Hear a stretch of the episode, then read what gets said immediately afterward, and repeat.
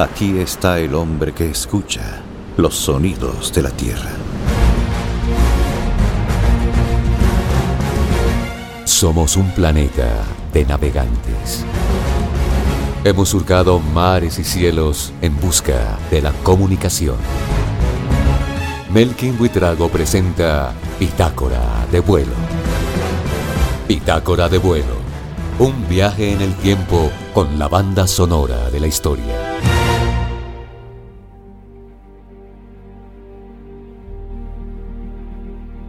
En su novela de 1953, Fahrenheit 451, el escritor Ray Bradbury describe una sociedad dependiente de la tecnología que conduce al aislamiento social de sus individuos. Hoy, los teléfonos inteligentes reemplazan a las relaciones humanas y, como en su libro, las pantallas planas hechizan a los ciudadanos. Otro ejemplo es el libro 1984 de George Orwell. El control absoluto que ejerce el poder sobre las personas parecería algo inocente si no fuera por la historia de Edward Snowden, que en 2013 reveló el espionaje masivo a escala mundial por parte de la CIA, o la de Julian Assange, que dio a conocer los crímenes de guerra del ejército de Estados Unidos. En nuestro tiempo, es permanente la vigilancia de los usuarios de Internet y sus datos personales. Un año antes de morir, en 1995, el astrónomo y divulgador científico Carl Sagan, en su libro El mundo y sus demonios, la ciencia como una luz en la oscuridad, incluyó el texto Un presagio de la época de mis nietos. Allí dice, tengo una premonición sobre la época de mis hijos o de mis nietos, cuando Estados Unidos sea una economía de servicios y de información, cuando casi todas las principales industrias manufactureras se hayan ido a otros países, cuando los increíbles poderes tecnológicos caigan en manos de muy pocos y nadie que represente el interés público pueda siquiera comprender las cuestiones cuando la gente haya perdido la capacidad de establecer sus propias agendas o cuestionar de una manera sabia a las autoridades.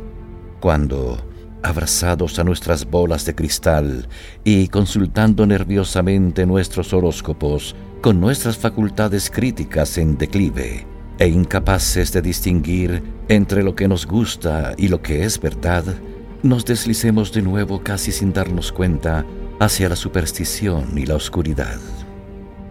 Aunque Sagan era optimista, desvela una sociedad distópica, con enorme división, confusión, desconfianza en la autoridad y un abismo creciente entre los poderosos y los humildes, bajo liderazgos cada vez más autoritarios. Así, Edward Snowden y Julian Assange, considerados héroes de la libertad de información, fueron castigados por el poder político dominante.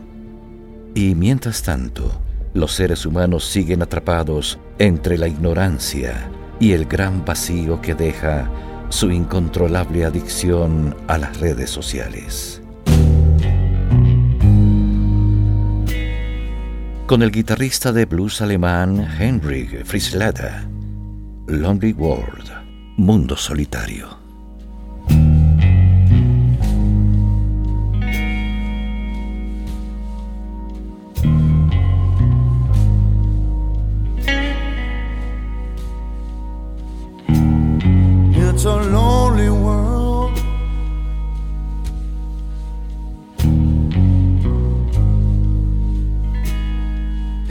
Everybody tries to hide.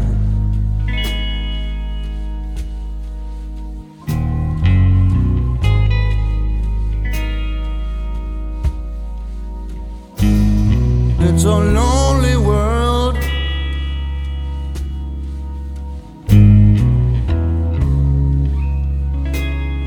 Everybody tries to hide.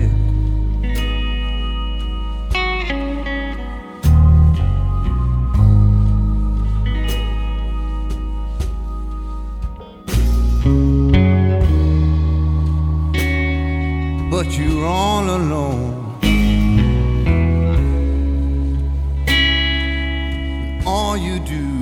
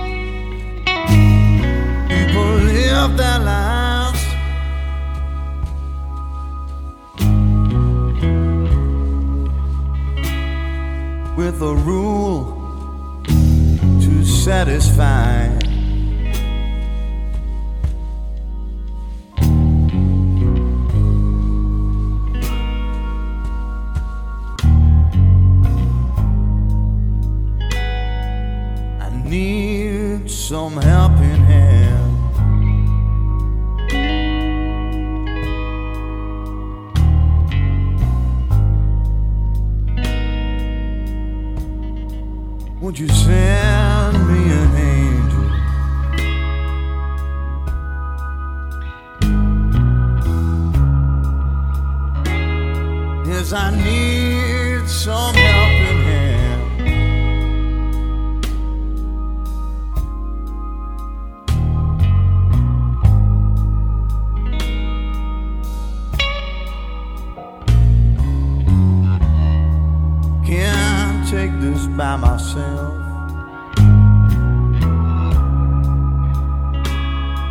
get along.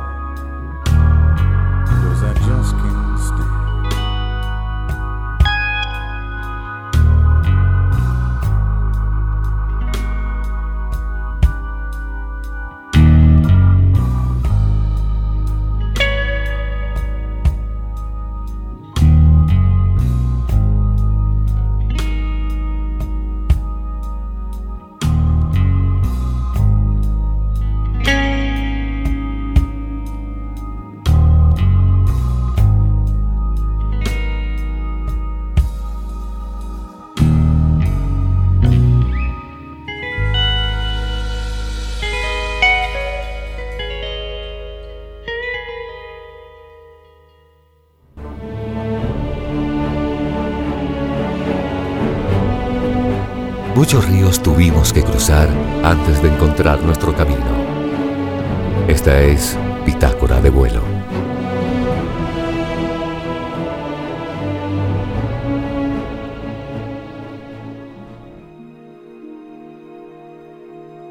El día de la sobrecapacidad de la Tierra señala la fecha a partir de la cual habremos consumido todos los recursos que nuestro planeta puede renovar en un año y simboliza la desbordada y poco inteligente presión ejercida por nosotros sobre el planeta.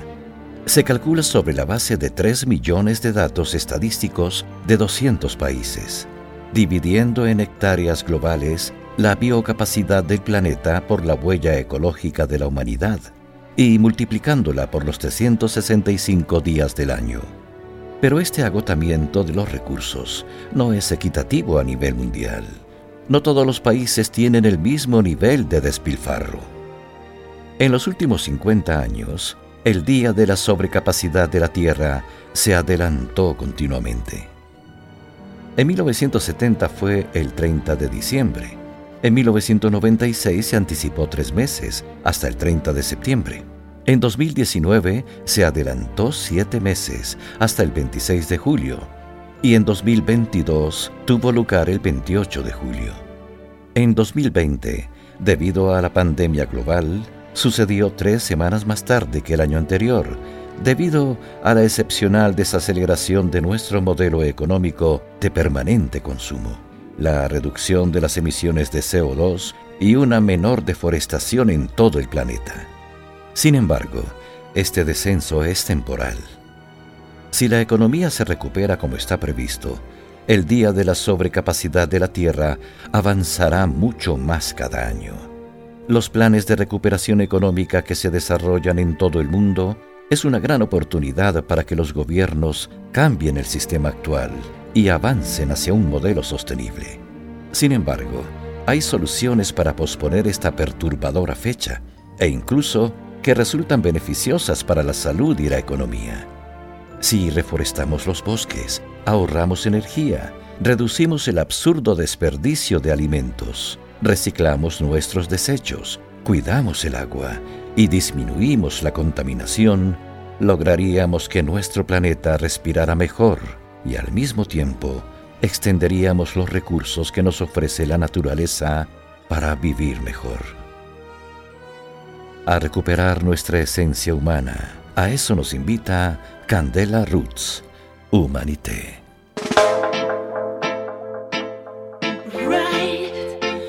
message direct au cœur, tu sais. Candela Roots te le dit, l'humanité nous désespère. L'humanité nous désespère. Hey, c'est le temps de réagir. Stand strong, stay on the front line.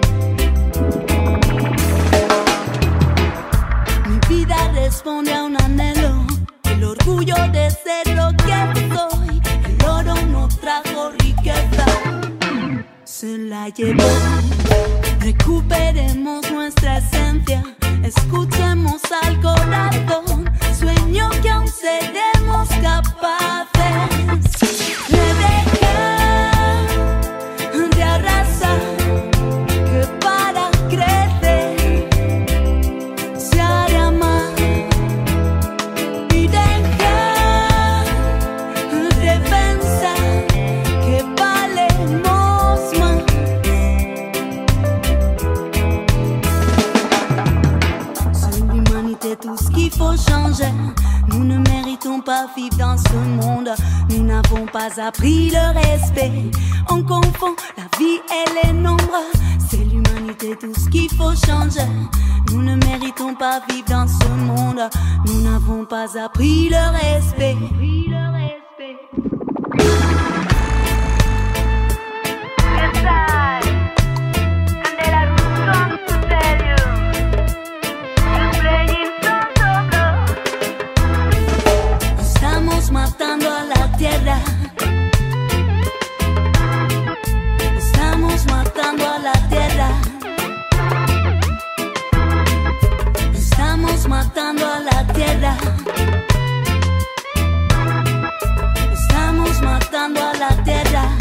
La vie et les nombres.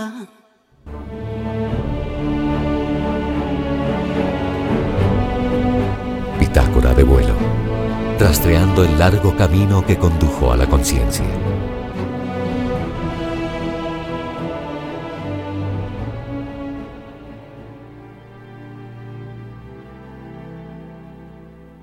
La noche del 9 de marzo de 1945 fue una de las más sangrientas y brutales de la historia de Japón y del mundo.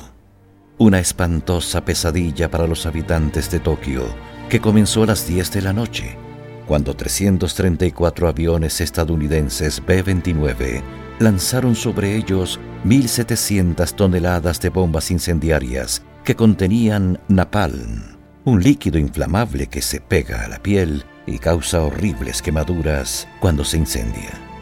En pocos minutos, la ciudad se convirtió en una hoguera gigante, avivada por los fuertes vientos que propagaron las llamas por todas partes.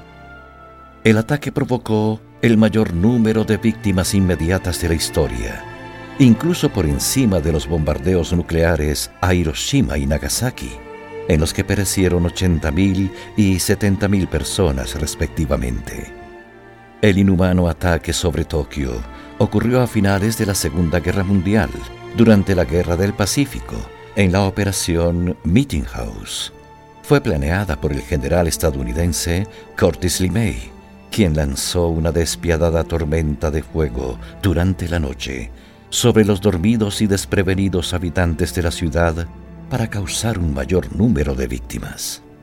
La gente se despertó en medio del infierno y corría de un lado a otro de la ciudad enloquecida por el terror. El fuego asolaba las calles. La temperatura en Tokio alcanzó los 980 grados centígrados. Hervía el agua de ríos y canales y se fundían los cristales de las ventanas. El dantesco incendio consumió con rapidez las casas japonesas construidas con madera y papel, solo diseñadas para resistir terremotos. Unos 260.000 hogares fueron arrasados hasta los cimientos, y esa trágica noche más de 100.000 personas murieron en una ciudad que tenía 3 millones de habitantes. Se fundieron literalmente. El implacable general Li Mei se enorgulleció diciendo, los hemos tostado y horneado hasta la muerte dijo que lo inmoral no era matar a miles de personas en una noche lanzando bombas incendiarias, sino perder a sus propios soldados en batalla. El bombardeo de Tokio ha sido el ataque contra la población civil más despiadado y mortífero de toda la historia.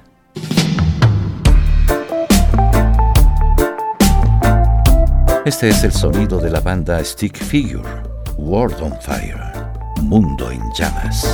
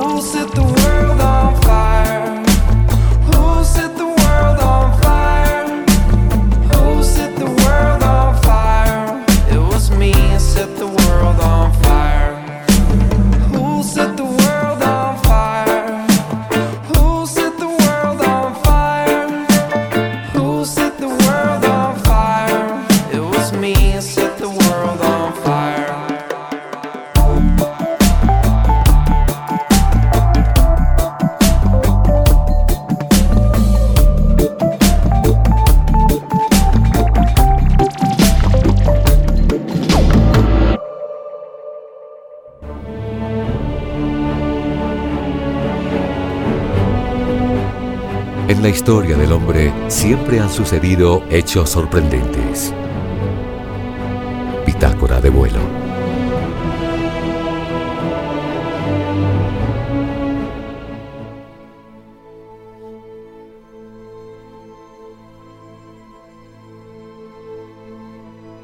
En 1971, mientras miraba por la ventana del Apolo 14 en el viaje de regreso a la Tierra, el astronauta Edgar Mitchell, la sexta persona en pisar la Luna, tuvo una experiencia mística.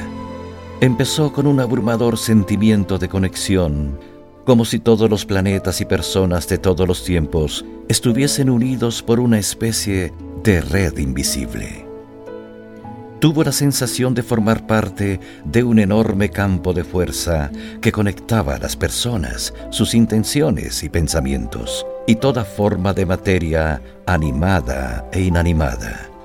Cualquier cosa que hiciera o pensara influiría en el resto del cosmos, y todo aquello que ocurriese en el universo tendría un efecto similar sobre él. Sintió cómo se extendía físicamente hacia los confines del universo.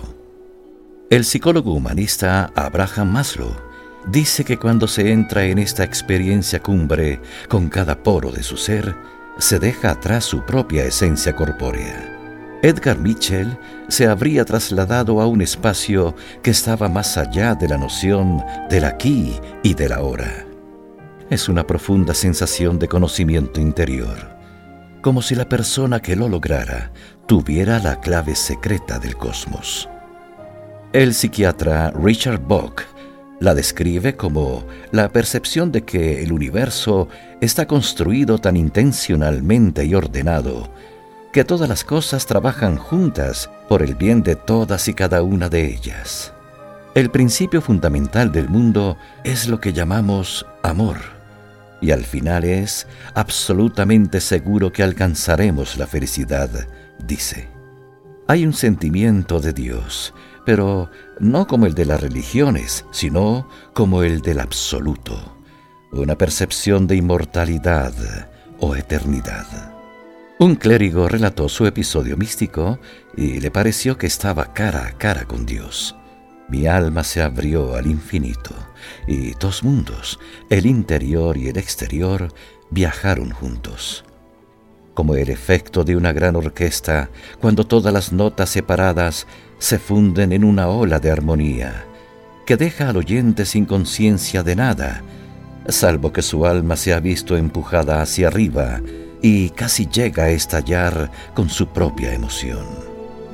El viaje del astronauta Edgar Mitchell fue como una epifanía cegadora, una sensación de que no habría accidentes ni nada que perturbara esa perfección. La inteligencia del universo de miles de millones de años que había creado las moléculas de su ser era también la responsable del fantástico viaje por el espacio exterior en el que estaba embarcado.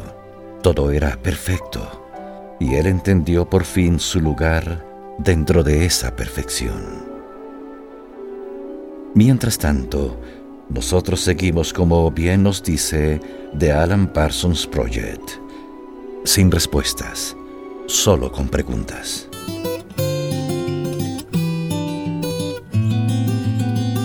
Some of us laugh, some of us cry. Some of us lay back, watch the world go by. Some of us fear, some of us hate. Some of us won't wake up till it's too late. The distance between us is a mystery to us all. The difference between us is so small. There are no answers, only questions.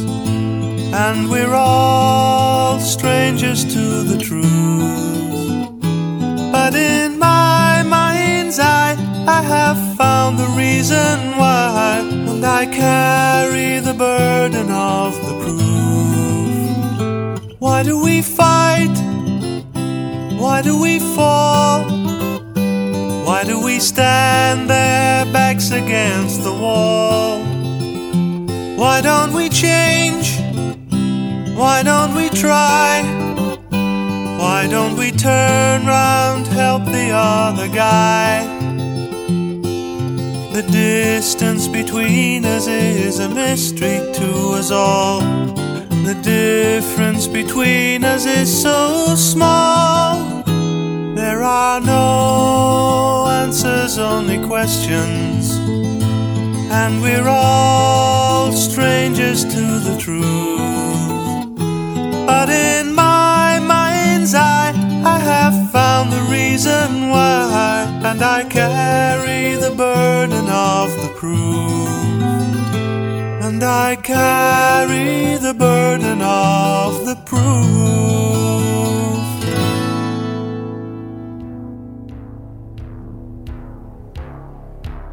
Bitácora de vuelo. La banda sonora de la historia continuará. Somos un planeta de navegantes. Hemos surcado mares y cielos en busca de la comunicación. Melkin Buitrago presenta Bitácora de vuelo. Bitácora de vuelo. Un viaje en el tiempo con la banda sonora de la historia.